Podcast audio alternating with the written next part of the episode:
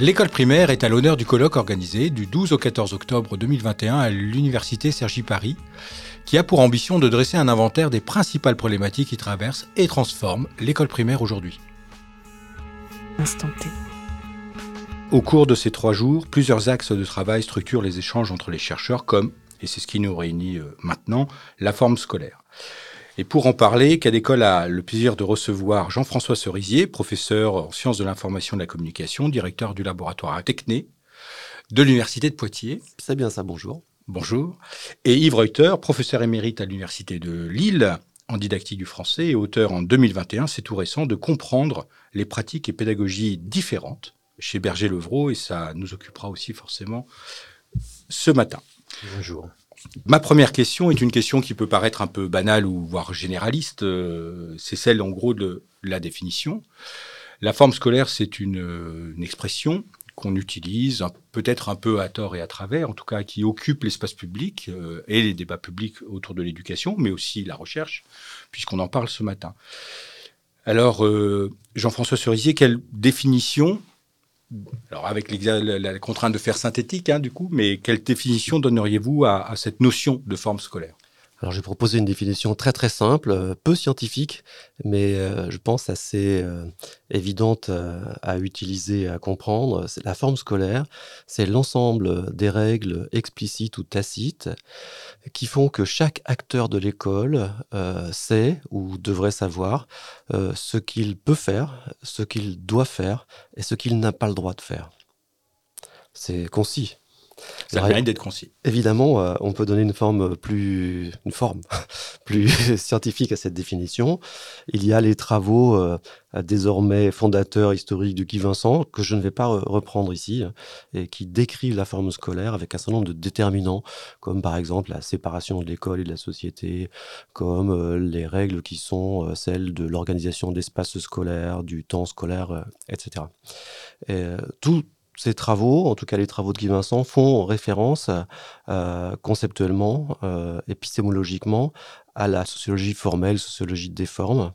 Et je pense que c'est là qu'il y a un élément de définition scientifique intéressant. Et donc en particulier euh, à, Simmel, la sociologie de, de Simmel. Et je pense que on peut, peut-être en, ayant un regard un peu euh, plus contemporain sur les travaux de la sociologie des formes et sur la forme scolaire, dire que la forme scolaire, euh, c'est ou ça n'est que un ensemble de normes, des normes d'interaction entre chaque acteur de l'école, son environnement, les autres acteurs et lui-même. Et euh, personnellement, dans mes travaux, avec, personnellement avec mes collègues, nous travaillons avec un modèle de la forme scolaire, un modèle interactionniste, et qui euh, identifie quatre euh, normes ou quatre catégories de normes euh, d'interaction, qui sont euh, les interactions avec le savoir, les interactions avec le temps et l'espace, les interactions avec la création et la créativité, et je ne sais plus dans quel ordre j'ai dit, les interactions avec les autres, les interactions relationnelles voilà une, façon euh, un petit peu différente hein, de, définir et de caractériser euh, la forme scolaire qui a euh, aussi l'avantage d'être assez opérationnalisable. C'est-à-dire qu'on peut observer ces interactions alors qu'il n'est pas toujours très simple d'utiliser de, les travaux de Guy Vincent pour faire du, travail scientifique de terrain et, d'avoir une méthodologie appropriée à cette approche. Yves Reuter, est-ce que vous, partagez cette, cette, entrée plus dans l'interaction, dans, les, dans, les, dans ce qui se passe entre des différents espaces et finalement des différents types d'acteurs, des typologies d'acteurs?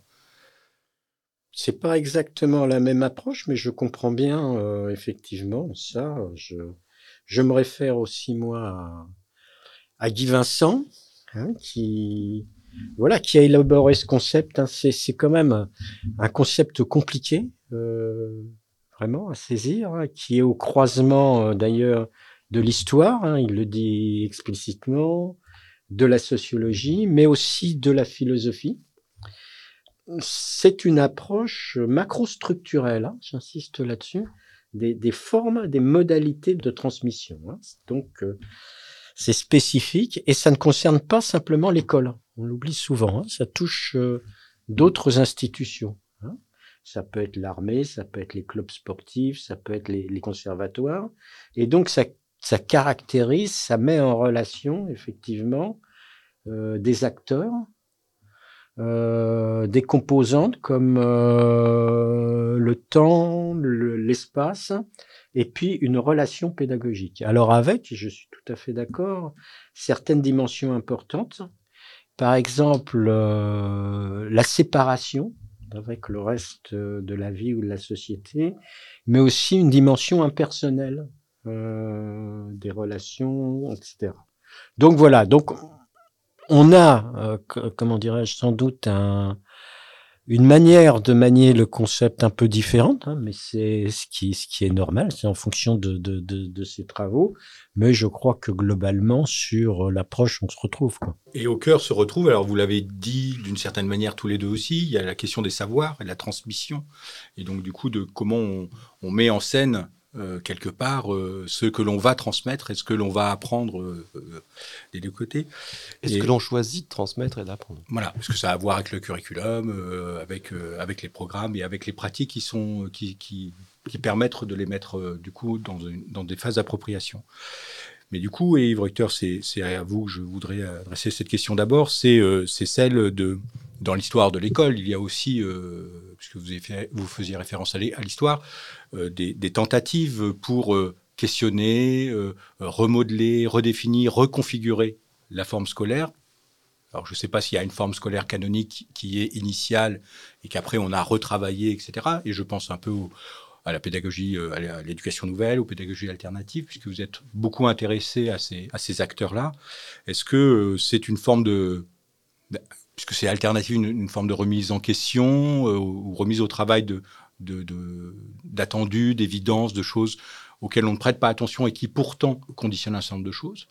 Ou est-ce que, euh, et donc on est un peu sur l'alternative qui, critique, ou est-ce que c'est une proposition finalement pour euh, redéfinir plus globalement ce qu'est ce le travail d'un enseignant dans sa classe ou dans son école, voilà, comme, comme quelque chose de, de, de systémique, quoi, j'allais dire c'est une question qui est très compliquée parce que il faut bien distinguer euh, les niveaux. Si on est par exemple du côté de euh, l'éducation euh, nouvelle, hein, quand elle se constitue, voilà, le congrès de Calais en 1921 et là la relance qu'il y a eu récemment, effectivement. En tout cas, clairement, il y avait une mise en interrogation critique voilà, de, de, la forme scolaire, hein, au niveau global. Hein. Euh, alors, jusqu'où ça se discute après hein, Jusqu'où ça se discute? Euh, Mais maintenant, il faut bien différencier ça de euh, telle pratique de terrain, de telle école qui fait telle ou telle chose, si vous voulez, et où globalement, ça ne change rien ou pas grand-chose au niveau macrostructurel. Donc, un des problèmes, euh, comment dirais-je, qui, qui se pose, c'est à quel moment euh, et sur quels critères on se base pour dire qu'il y a un changement de forme de transmission au niveau macrostructurel, comme il y a eu par exemple quand on est passé à la forme scolaire, avec le fait que, euh, ben voilà, on a séparé euh, l'enseignement et les apprentissages de la relation avec les familles ou du préceptorat ou de l'artisanat, etc. Et donc voilà, je trouve qu'il faut être très très prudent de ce point de vue-là et surtout ne pas confondre les niveaux d'analyse. Et je crois que c'est trop souvent le cas. On s'inspire de telle expérience dans tel coin pour dire ah bah tiens ça remet en cause. Non, au, niveau social, et c'est là où est défini le concept. Non. Maintenant, il faut regarder comment ça peut interroger jusqu'où, etc. Il faut pas oublier hein, quand même que c'est un concept heuristique aussi qui permet d'analyser hein, plus qu'autre chose. Voilà. Alors après, les débats sont, compliqués. Là, je ne sais pas, on aura peut-être une entrée différente. Euh.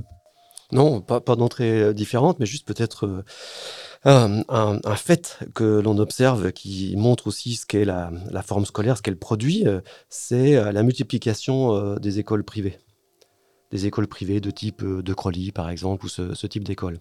Moi, je, lis cette floraison euh, d'écoles euh, comme un, refus, finalement, de ce que produit la forme scolaire par les parents qui scolarisent leurs enfants. Donc la forme scolaire n'évolue pas, en tout cas les choix politiques ne permettent pas une évolution très forte de la forme scolaire, qui conserve ses traits macrostructurels principaux.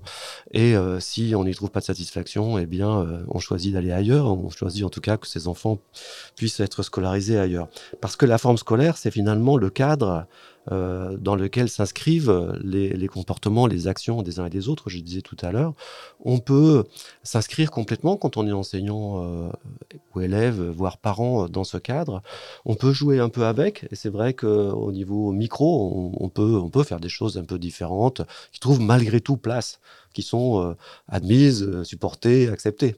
mais pour avoir des choix, pour euh, actualiser des choix vraiment différents, ça n'est pas possible.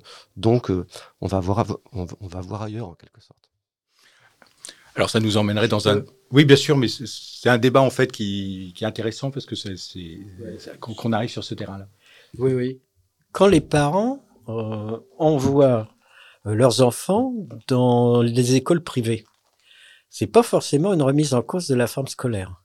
Parce que la forme sociologique aussi. La forme scolaire euh, existe aussi dans nombre d'écoles, euh, dans nombre d'écoles privées. Hein. C'est euh, voilà, ça c'est. il y a une variété d'écoles privées du coup. Il y a une ah, variété d'écoles privées, comme il y a des fonctionnements effectivement qui sont qui, sont différents dans dans le public. Quoi. Et alors, trouver place, il y a un problème intéressant, c'est jusqu'où?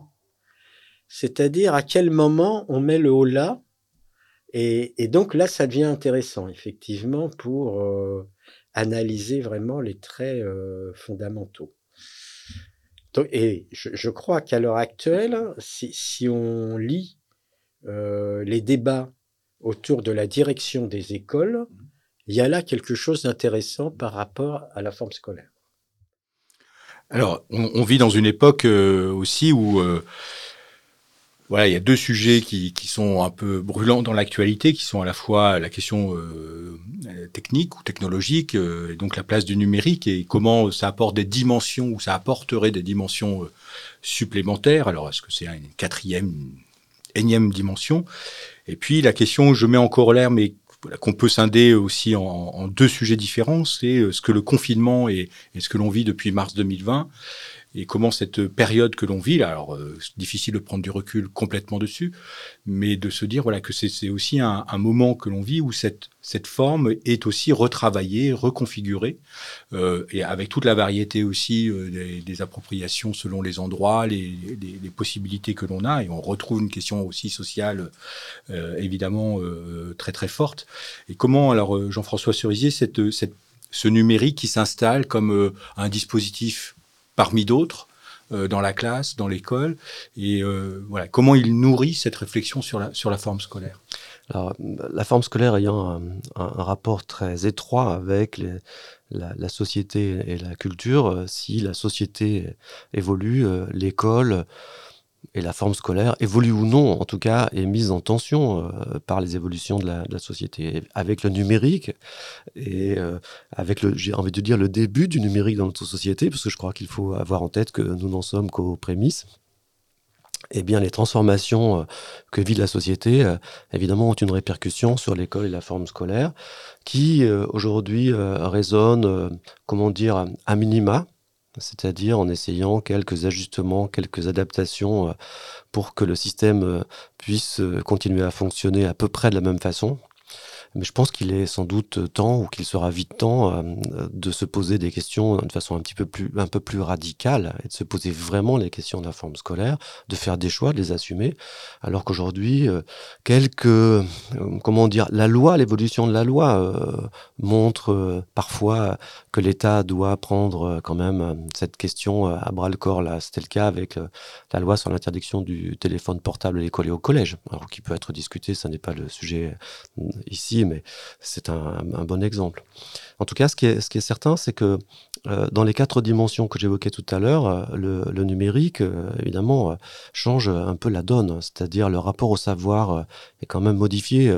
C'est très sommaire, bien sûr, ce que je peux dire ici, très schématique, mais quand on voit combien les, élèves, mais aussi les enseignants, les parents, ont des possibilités d'accès à, à, tout type d'informations, avec une disponibilité quasi permanente des équipements pour le faire, évidemment que le, rapport au savoir, dans toutes ces, composantes là, est modifié et que la, la, parole du manuel scolaire ou celle de l'enseignant, voire celle des parents, n'est plus la seule source et peut-être pas la première source euh, d'information. Et les pour les trois autres euh, dimensions de la forme scolaire, dans ma vision interactionniste, c'est la même chose, le rapport au temps et à l'espace. Et je, réponds à la, question du confinement. Je réponds, c'est un exemple par rapport au confinement. Évidemment, la fermeture des écoles, ou plutôt la mise à distance des écoles, a entraîné une forme de scolarisation de l'espace familial, euh, de transformation. Euh, et donc, on, le voit bien, la forme scolaire a, dû s'adapter. Bon, elle, résiste. Hein. Il y a une inertie, ce qui fait que les écoles rouvrent et bon, il y a sans doute encore des traces euh, dans les familles, très intéressant à analyser d'ailleurs, mais il y a un retour euh, à la situation antérieure, au moins partiel. Et dans les deux autres dimensions, c'est pareil. La, dimension relationnelle, évidemment, est fortement euh, modifié par le numérique. On n'échange plus de la même façon avec ses amis ou avec les enseignants ou avec ses parents. Et que dire de la relation entre les enseignants et les parents de, leurs élèves, hein, bien sûr, avec toutes les techniques qui sont mises en œuvre pour ce faire. Quant au, dernier point qui me semble fondamental, c'est que le numérique permet un rapport à l'action, un rapport au faire qui est très différent. Et ça se traduit à l'école par des formats d'activité euh, qui sont complètement transformés. C'est d'ailleurs la partie la plus visible et malheureusement, c'est sans doute la seule qui est vue. C'est très important, évidemment de penser activité d'apprentissage. Mais euh, les autres ne doivent pas être oubliées, elles sont fortement euh, mises en tension euh, par le numérique. Alors je vais essayer de poser une question peut-être pas trop compliquée par rapport à tout à l'heure, parce qu'elle était peut-être formulée d'une certaine manière, mais du coup, est-ce que le numérique, le confinement sont, ont des effets plutôt micro et locaux, et sans engager euh, ce que vous disiez tout à l'heure sur euh, une dimension plus, euh, plus macro, plus, plus systémique. Est-ce qu'il y a un effet de, de, de, de, transformation, de, réorganisation des choses Ou est-ce que ça se jouera quand même toujours à un niveau, et ça peut être très bien comme ça aussi, hein, à un niveau plus, plus micro, plus local, avec des initiatives très, très contextualisées? Alors là encore, c'est compliqué, hein, d'autant plus dans, la question, vous agglomérez euh, numérique et confinement. Oui. Or, euh, les deux peuvent se trouver liés à un moment historique, mais pas forcément. Hein. Il y avait du numérique avant le confinement. Je pense qu'il y en aura après. Voilà. Et on peut espérer que le confinement, voilà. Oui, pour certains, et que le confinement tel qu'on l'a vécu ne se reproduira plus.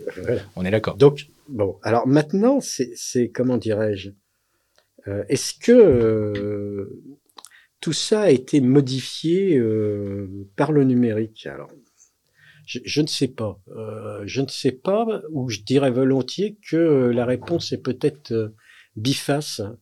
C'est-à-dire que d'un côté, on pourrait dire non, parce qu'il y a toujours, comment dirais-je, il, ne faut pas confondre le lieu topographique hein, et, le lieu en, euh, en tant que, place euh, dans des relations. Hein.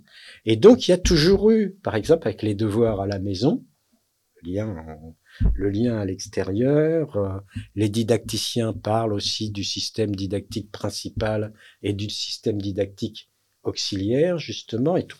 Il y a toujours eu ça.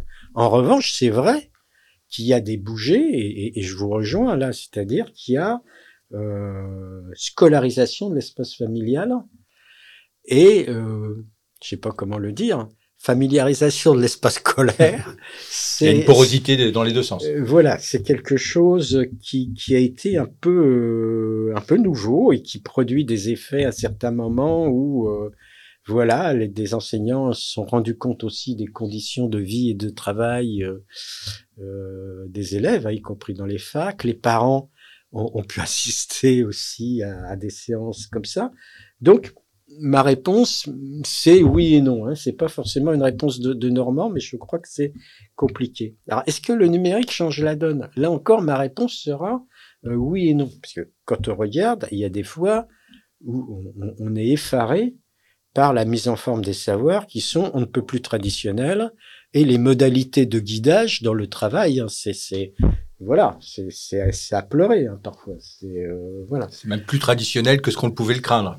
Oui, quelque part, oui. Mais en même temps, il y a des choses qui bougent, notamment sur la manière dont les élèves peuvent utiliser euh, cela. C'est-à-dire que, par exemple, ils peuvent l'utiliser à d'autres moments. Hein, c'est-à-dire à des moments où ils se sentent mieux prêts, moins fatigués, etc. Ils peuvent aussi reprendre des choses, alors qu'un cours, on le suit comme ça, et puis euh, on peut pas le reprendre. Donc il y a des choses qui sont effectivement là aussi euh, modifiées. Donc là encore, c'est pas une réponse de Normand, c'est voilà, euh, c'est oui et non. On est aux prémices de toute façon, ce que disait Jean-François Ouais. Cerisier, on est sans doute aux prémices de, de quelque chose et cette période-là de qu'on a vécue un peu de façon un peu un peu euh, brutale euh, laissera des traces, mais qui sont comme le numérique euh, qui a émergé il y a je vais, je vais pas donner une date, mais on va dire depuis les années 2000, euh, on est on est sur quelque chose qui s'installe. Ça fait quand même peu de recul. Alors, avec le fait que laissera, laissera des traces, sans doute, et en même temps amènera les gens à être plus prudents par rapport à euh, l'espoir du tout numérique qu'entretenaient certains avant euh, ce qui s'est passé là. Et on voit que, Et qu'en- qu'entretiennent toujours certains, Ouais. probablement. oui, sans doute, Pour des euh, raisons euh, diverses. diverses. oui. Eh bien, merci beaucoup euh, Yves Reuter, merci Jean-François Cerisier. Merci à vous. Une émission produite par Cadécole, animée par Régis Guillon. Au montage et au mixage, Sébastien Boudin. Merci à SL Technologies Lyon.